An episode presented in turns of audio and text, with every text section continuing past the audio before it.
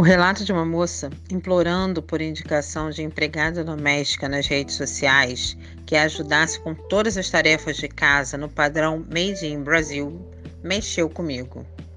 Ela estava consternada porque não conseguia se dedicar ao trabalho e produzir e gerar riquezas, já que era frequentemente atropelada pelos afazeres domésticos.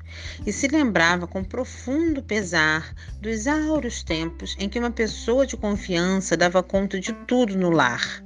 Dizia isso e fazia analogia de como é no local em que vive agora.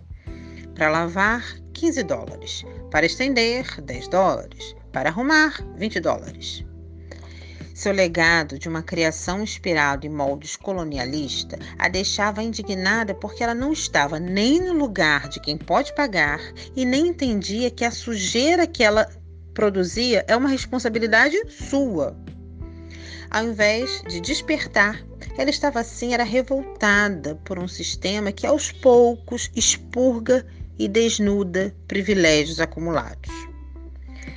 É um bálsamo ter uma pessoa para ajudar com a árdua tarefa doméstica. Qualquer indivíduo que cuide da própria casa compreende a lamúria da moça.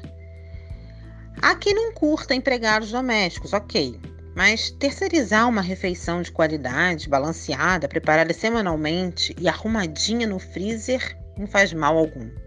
Ou levar roupas para lavar fora de casa são pequenos mimos que só os adultos entendem. Não é sobre isso. Receber ajuda é bom, melhor ainda é poder pagar um preço justo por eles. Barganhar mão de obra é tosco. Chorar nas redes sociais porque não tem um escravo do século XXI é cafona. Aliás, tem um termo mais moderno, né, para expressar algo cafona. Falar cafona virou um termo cafona. O tempo destinado à arrumação e cuidado de casa ainda é algo que a pós-modernidade não resolveu.